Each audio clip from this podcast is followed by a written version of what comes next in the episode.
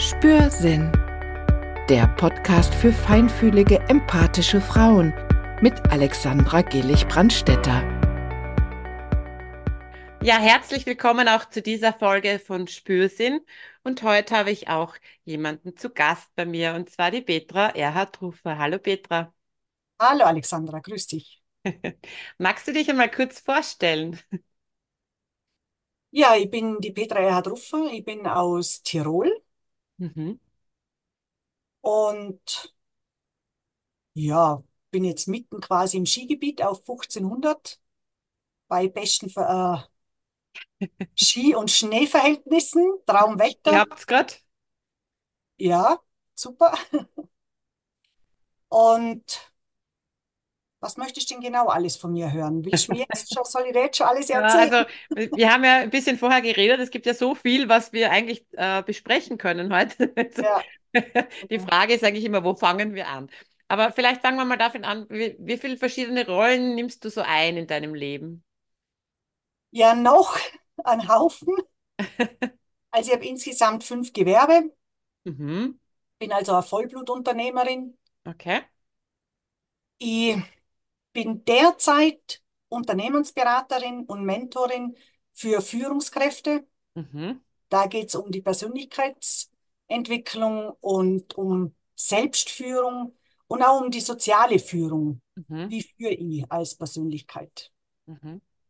Genau, und das ist einmal das, was ich jetzt momentan hauptsächlich mache. Nebenbei mache ich noch, noch Ferienwohnungen, Okay. noch einen äh, Transferservice. Okay. Also wir fahren Flughafen und Bahnhof und so die Gäste. Das ist auch noch momentan Gastronomie. Das, ich war fast 30 Jahre Hüttenwirtin auf äh, Sommerhütten, aber auch auf Winterhütten. Und da hatte ich halt Hütten bis zu 300 Schlafplätze, 1000 Tagesgäste, 25 Angestellte. Und das kann man sich so vorstellen, in Tirol ist die Obergrenze 300 Betten in den Hotels. Also Wahnsinn. das ist so circa die höchste Stufe an Betten. Aber das waren halt Alpenvereinshütten, Ja. wo halt viele Bergsteiger auch gekommen sind. Ja, das war eine einsame Insel im Berg oben mit zwar viel Leuten, aber das Klima da oben ist rauer. Du musst anders da wirtschaften, du musst anders da denken. Du Mhm. kannst nicht mal schnell äh, irgendwas bestellen oder irgendwo mal schnell hinfahren. Mhm. Da brauchst du eine gute Struktur und eine gute Organisation und eine Mhm. gute Planung insgesamt. Aber das hast du ja schon von der Pike auf gelernt, sozusagen. Genau, Bist also quasi in vierter Generation Unternehmerin, stimmt das? ja, genau. Ähm, also ich komme aus dem Kleinwalsertal und da haben wir einen Berggasthof gehabt. Mhm. haben wir noch, aber das war quasi in vierter Generation. Und mein Traum war, nicht in die Gastronomie zu gehen. Ich wollte Therapeutin werden, unbedingt. Bin dann eben auch in, der, in eine Krebsklinik, in eine Endstadiumklinik gekommen, wo Okay. ich dann in der Ergotherapie einmal so reingeschnuppert habe, so ein freiwillig soziales Jahr gemacht habe. Und das wäre meins gewesen. Mhm. Ja, wie das halt so ist, wo die Liebe halt hinfällt. Aha. Habe ich jetzt zwar gelernt, das eine, also ich habe dann Physiotherapeutin, Osteopathin gelernt, Ja. aber der Liebe wegen habe ich einen Koch geheiratet und bin zack wieder in der Gastronomie gewesen und natürlich wieder am Berg oben. Genau. Ja, haben wir fast 30 Jahre gemacht. Die Kinder sind mit dabei gewesen, weil die haben ja neun Wochen Sommerferien Mhm. Und die sind quasi auf der Hütte groß geworden. Mhm. Und im Winter, wo wir die Skihütte gehabt haben, da sind die Kinder quasi mit dem Schlitten in die Schule gefahren. Mhm. Heute wäre das, glaube ich, undenkbar, aber ich bin auch schon so aufgewachsen, ich bin auch schon mit dem Schlitten in die Schule gefahren. Also für mich war das ganz normal. Ja. Ja. Ah, Du bist auch äh, politisch engagiert. Was machst du da genau?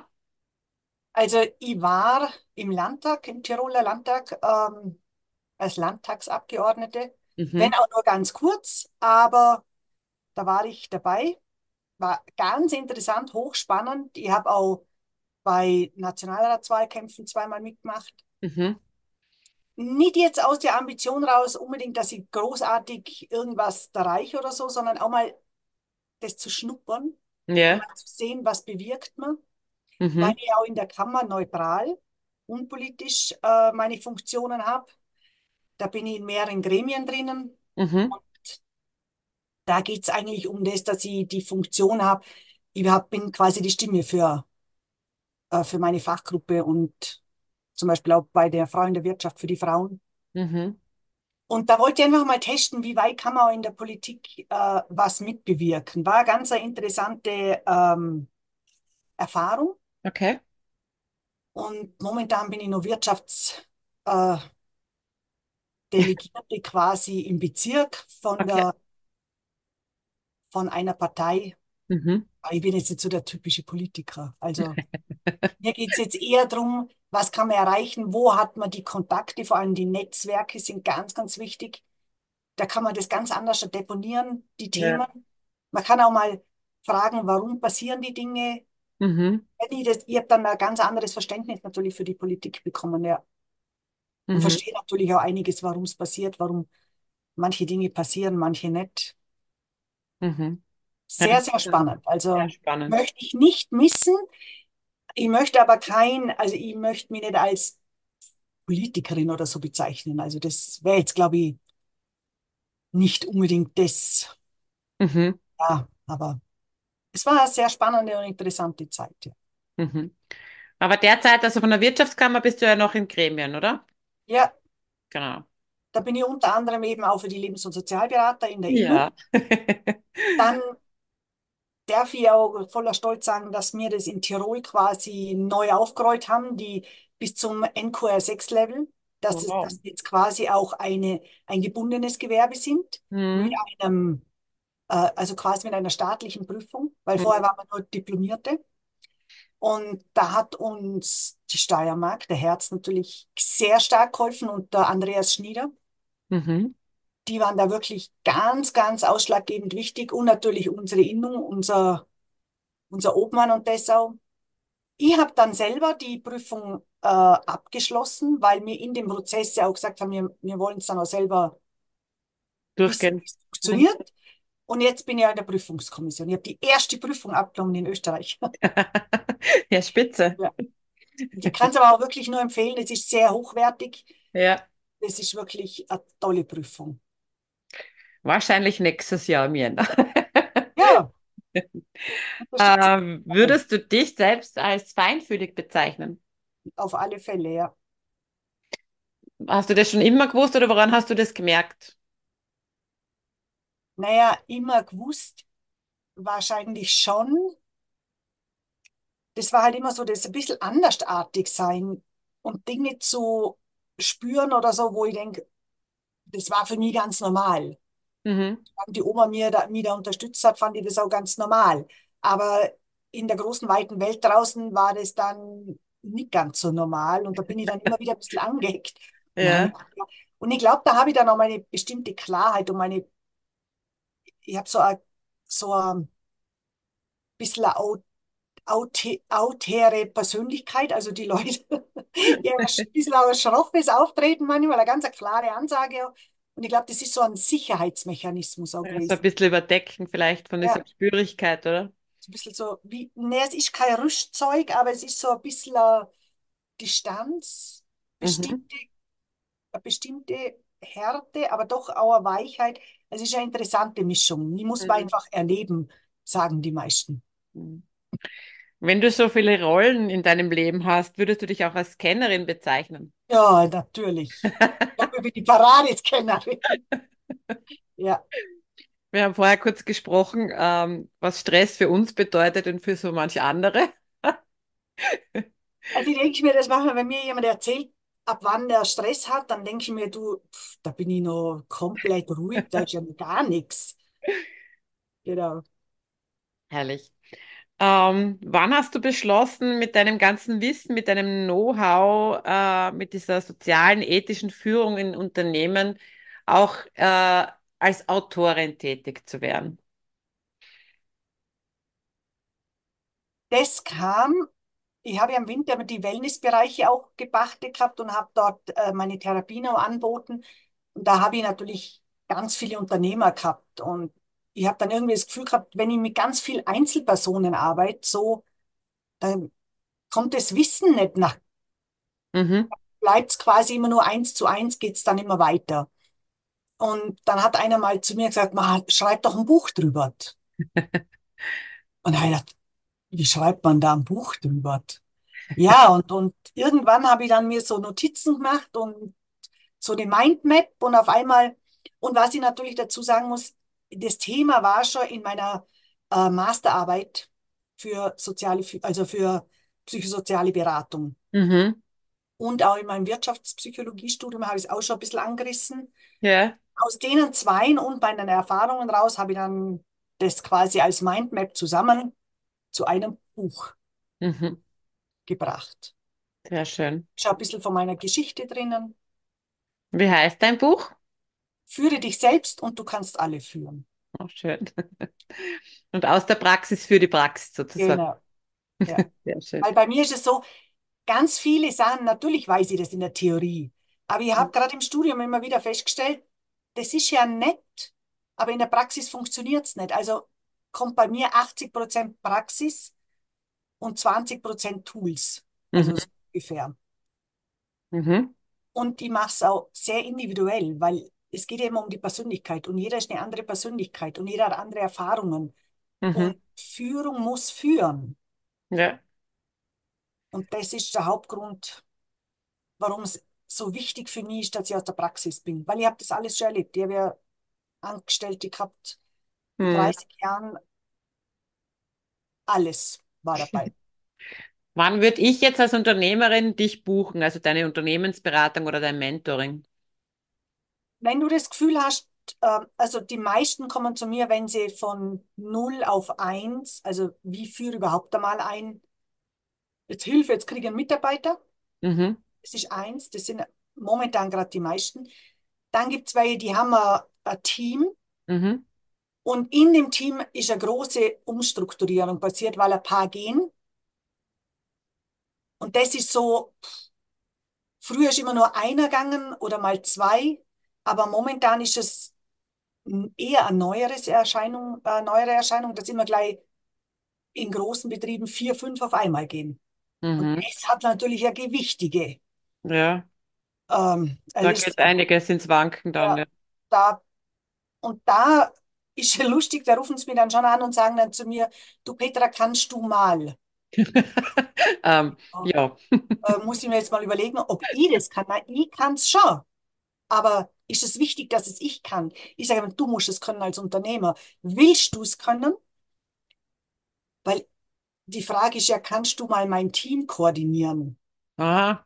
Dann sage ich, dann muss ich aber deine Firma übernehmen, weil dann gehört die Firma. Da hätte es jetzt aber schon ganz schön viel Firmen, ha? Ja, da hätte jetzt Haufen Firmen. Aber eben, es geht ja darum, dass die Unternehmer und auch die Führungskräfte verstehen, jeder hat nur das Team, so hart es klingt, was er verdient. Und Mhm. jeder hat das Team, das er spiegelt. Ja. Das ist immer, das bin immer ich als Persönlichkeit, so agiert mein Team. Mhm. Und wenn ich da weiß, wie ich darauf reagiere und was ich ausstrahle und wie ich führe, da kann ich da sehr viel bewegen. Ja. Wir haben kurz vorher gesprochen, es gibt jetzt äh, zwei Studien, äh, über 1000 ähm, Arbeitnehmer befragt worden. Die eine ist von Hockeyfy, die andere, hast du mir erzählt, ist von Gallup. Ja. Äh, laut der Studie von Hockeyfy wollen 2024 oder erwägen 2024 66 Prozent aller befragten Arbeitnehmerinnen einen Jobwechsel. Was sagst du dazu? Also die, die Gallup-Studie sagt ja auch, ähm, was, oder die fragt, was ist der Grund dazu? Ja, Okay. das kommt da auch, ja. Die sagen immer, es liegt an der Führung. Mhm. Wir meinen immer, vor lauter nett sein, ähm, ja, du musst, du musst nett mit dem, ich meine, die Mitarbeiter sind nach wie vor das Wichtigste Gut im Unternehmen, weil sonst können wir nicht äh, agieren und arbeiten mit ihnen. Aber dafür braucht es einfach klare Ansagen, Mhm. eine klare Struktur, eine Ordnung und ich muss auch die, die Menschlichkeit also haben, dass ich sage, ich verstehe mein Gegenüber auch von der Persönlichkeit, ich weiß auch, wer ich bin. Mhm. Und das, wenn ein gutes Betriebsklima ist, ist kein Wechsel. Ja. Es ist nämlich gerade bei der Gallup-Studie stand auch dort das Höchste, äh, was die Mitarbeiter wollen, ist ein gutes Betriebsklima. Naja, das spiegelt in der Hockeyfly-Studie auch, da sind es Ja. 28 Prozent, die aufgrund eines schlechten Betriebsklimas wechseln, oder? Acht, also und, oder? 15 Prozent wegen schlechten Arbeitsbedingungen, was da ja auch reinspielt. Ähm, Mobbing ist da ja auch ein großes Thema, also das wird da immer mehr. Äh, wie würdest du jetzt zu einem Betrieb, wo jetzt mehrere Mitarbeiter gehen, was wäre da so dein erster Ansatz, wenn so das Arbeitsklima betrifft? Also da bin ich ganz radikal. Da arbeite ich immer mit den obersten Köpfen, Ja. weil der Fisch stinkt nun mal vom Kopf. Das ist so, das hört sich krass an, aber das muss man sich eingestehen. Und es ist auch legitim, dass jemand nicht, äh, vielleicht Führung nicht richtig verstanden hat oder vielleicht es gut meint. Weil es, wir haben ja das eine Problem, dass sie zu hierarchisch führen. Mhm. Wir haben das andere Problem, dass sie zu weich führen. Mhm. Und dass sie beide quasi wieder auf einen Mittelweg bringen. Das hat was nicht damit zu tun, dass ich gut bin, sondern es hat was damit zu tun, dass man, dass das Verständnis und dass ich mit ihnen arbeite, dass sie das einfach verstehen. Aha, auf das kommt es drauf an. Weil ich kann ja nur dann an mir was ändern, wenn ich weiß, an welchen Schrauben ich quasi drehen muss, oder? Mhm. Weil wenn ich der Meinung bin, äh, oder wo, wo lerne ich denn überhaupt normal Führung? Die meisten bringen ja Führung einfach aus Erfahrung mit. Haben ja vorher vielleicht aus, weil sie gut waren in ihrem Beruf oder so, oder weil sie irgendeinen Betrieb übernommen haben oder so. Aber da hat, da hast du vielleicht ein Fachwissen oder sonstiges, aber Führungswissen haben die wenigsten. Mhm. Und da darf man ruhig, also da geht es auch nicht, ich mache auch keine Coachings, gell, das machen andere. Ähm, das ist auch ganz nett, das finde ich auch super, das ist jetzt auch fürs Team und alles, weil die müssen auch vieles verstehen. Ich mache richtiges, richtige Unternehmensberatung und Mentoring. Mhm. Ist mir deshalb wichtig, weil ich weiß zu 1000 Prozent von was ich rede, weil ich habe alles erlebt. Mhm. Komme da nicht aus der Theorie und sage, ja, da könnte man mal ein bisschen, na, Da gibt gibt's es ja, also ich, es erinnert mich sehr an, an meine Ausbildung zum pferdegestützten Coach und Trainer. Da haben wir damals schon wegen Teambuilding und so weiter und Führung auch gesprochen. Und da war ja dieses Leitstutenprinzip sozusagen, also jetzt im Vergleich mit der Pferdeherde, wo jetzt als, als Führungskraft quasi du vorangehst und die Richtung zeigst, ja, nur siehst du nicht, was die hinter dir machen.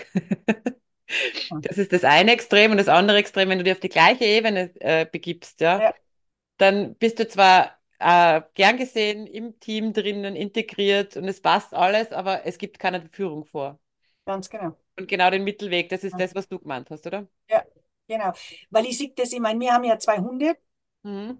die sind ausgebildet als Hütehunde und die müssen die Herde beschützen. Ja. Und, äh, nicht nur beschützen, sondern die müssen sie auch weitertreiben und, und, und da kann ich mit denen auch nicht sagen, "Mei, ihr seid so lieb und so. nicht." Die wollen einfach nur eine ganz klare Ansage und das ist Was soll ich machen?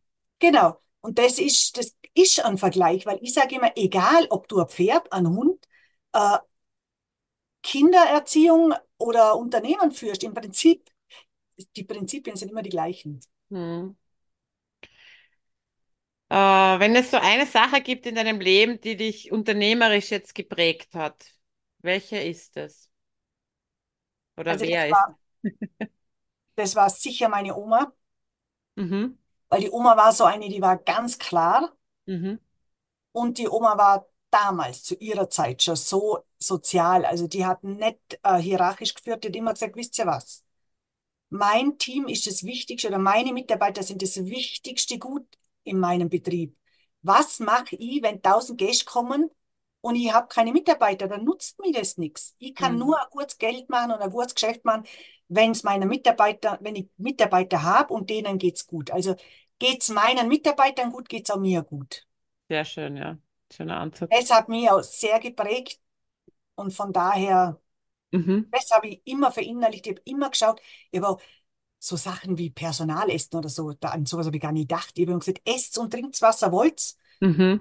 weil im Prinzip äh, pendelt sich das viel schneller ein, dass sie gar nicht mehr nachher dann nur Schnitzel oder sowas essen, sondern ähm, einfach alles dann essen und das taugt ihnen dann viel mehr, als wenn sie, du kriegst dein Personal jetzt und du darfst nur dies nehmen oder jenes, weil dann wird das schon wieder kompliziert und dann wird auch genommen. Das Mhm. ist ein klassischer psychischer, Mhm. ja, und ganz ehrlich, da geht es um Centbeträge, sage ich immer, da tue ich nicht um. Ob der mal eine Cola trinkt oder ein Skiwasser, das ist ja, hat, ja, am Ende vom Jahr sind Centbeträge, um die man umrechnet. Mhm. Was sagst du zu der Entwicklung, äh, nur mit dem Stichwort Work-Life-Balance? Ja, das ist so ein Stichwort, wo man schon gar nicht mehr hören kann. Es hat aber von allem natürlich ähm, den Hintergrund, dass es, also für mich heißt Work-Life-Balance auch, dass ich auf mich schaue, Ja. dass ich mal Pausen mache, dass ich auch Mhm. Nein sage. Also ich Mhm. nehme zum Beispiel auch nicht alle Aufträge an, Ja. weil sie nicht zu mir passen und das ist okay.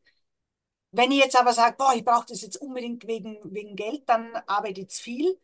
Und Mhm. wenn ich aber sage, nein, ich will nur 30 Stunden arbeiten und nur noch Pause machen, auch okay. Aber für mich ist Work-Life-Balance wirklich das, ich darf arbeiten und ich darf Pause machen.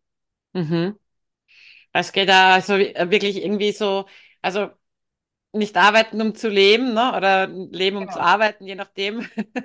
Da geht es ja auch um genau. den Mittelweg, ne? Genauso wie bei bei der Führung, nicht nach nur vorne und nicht nur im Team, sondern dieser Mittelweg, glaube ich, wäre bei beiden natürlich gut, ne? Und auch das, wie, wie hoch ist mein Stresslevel? Mhm. Das, was wir gerade vorhin auch gesagt haben. Ja. Ähm, das gehört ganz stark zum Work-Life-Balance dazu. Arbeite ich total extrem in kurzer Zeit ganz viel und dann gehe ich noch und renne noch in die Berg oder mache noch Marathonläufe und da denke ich mir dann, ja, da ist dann halt keine Work-Life-Balance. Sicher ist das dann auch ein guter Ausgleich, aber irgendwo brauche ich ja tatsächlich Ruhe. Mhm. Also ich zum Beispiel mache meinen Nachmittagsschlaf und da bin ich nicht erreichbar, da ist Flugmodus, das ist mir ganz wichtig. Fertig. Dafür stehe ich aber früher auf wie die meisten. Aber du stehst nur eine Stunde vor mir auf. Ja, das könnte sein. Genau. Die wichtigste goldene Stunde in meiner Zeit, ja. Ähm, wenn du jetzt neu anfangen würdest, angenommen, du bist jetzt noch, weiß ich nicht, in der Schule, 18, du hast Matura, wie auch immer, welchen Weg würdest du heute einschlagen? Also ganz ehrlich, mein Leben war so facettenreich und ist es nach wie vor.